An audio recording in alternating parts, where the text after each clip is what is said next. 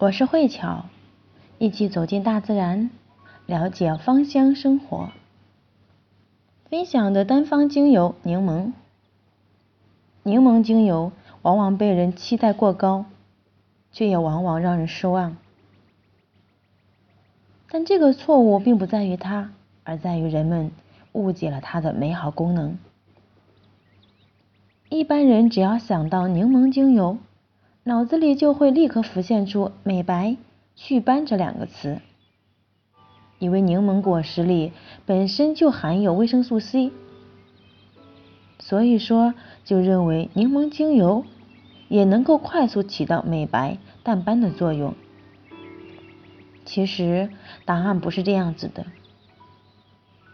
把柠檬精油和我们的复方精油调配按摩皮肤。或许能够帮助清洁毛孔里的污垢，抑制油脂分泌和改善皮肤光泽度，但对已经形成的色素沉着却没有让那么让人满意的效果。可是柠檬精油却是很好的利肝、清肝、净化血液的精油。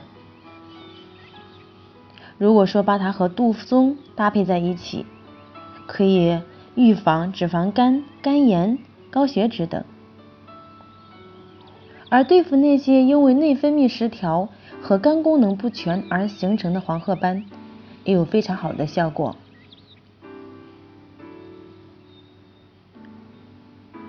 柑橘属的水果精油，比如像佛手柑、葡萄柚、柠檬、甜橙、莱姆等，它们都有非常相同的个性。那就是开朗，所以说只要想到柑橘属的精油，就会让人觉得开心舒服。那柠檬精油也可以当做清新空气来去使用，或者说经常开车的人，把它放在我们的车里面，在我们的车的出风口处滴上两滴薰衣草精油。就能够起到一个很好的净化空气的作用。同时，我也喜欢把柠檬精油来去调理我们的这种脚上的灰指甲。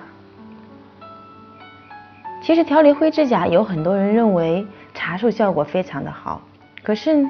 有很多人不喜欢它的味道，觉得它的味道很冲。那么，我就会建议他去用柠檬精油。因为柠檬精油有一个很好的杀菌消菌的一个作用，只要是每天晚上在睡觉之前，在我们的患处滴上一滴柠檬精油，